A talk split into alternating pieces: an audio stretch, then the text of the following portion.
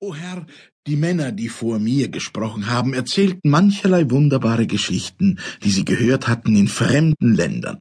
Ich muss mit Beschämung gestehen, dass ich keine einzige Erzählung kenne, die eurer Aufmerksamkeit würdig wäre.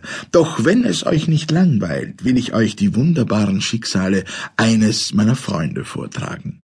Auf jenem algerischen Kaperschiff, von welchem mich eure gütige Hand befreit hat, befand sich ein junger Mann in meinem Alter, der mir nicht für das Sklavenkleid geboren schien, das er trug.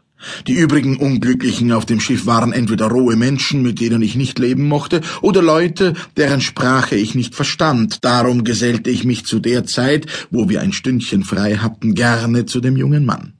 Er nannte sich Almansor und war seiner Aussprache nach ein Ägypter. Wir unterhielten uns recht angenehm miteinander und kamen eines Tages auch darauf, uns unsere Geschichte zu erzählen, von denen die meines Freundes allerdings bei weitem merkwürdiger war als die meinige. Almansors Vater war ein vornehmer Mann in einer ägyptischen Stadt, deren Namen er mir nicht nannte.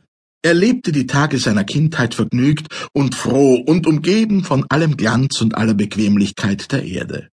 Aber er wurde dabei doch nicht weichlich erzogen, und sein Geist wurde frühzeitig ausgebildet, denn sein Vater war ein weiser Mann, der ihm Lehren der Tugend aufgab, und überdies hatte er als Lehrer einen berühmten Gelehrten, der ihn in allem unterrichtete, was ein junger Mensch wissen musste.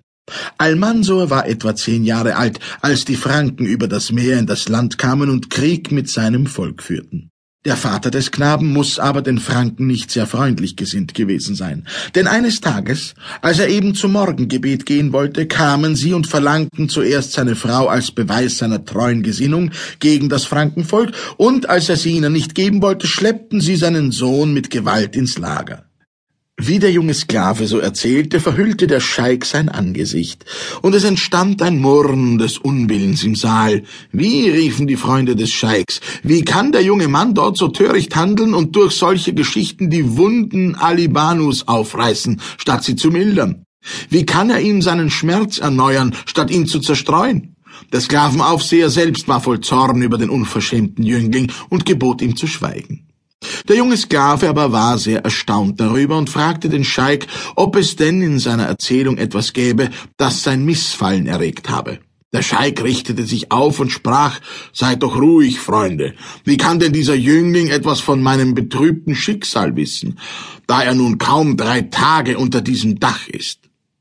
Kann es bei den Gräueln, die diese Franken verübten, nicht ein ähnliches Geschick wie das meine geben? Kann nicht vielleicht selbst jener Almansor doch erzähle immer weiter.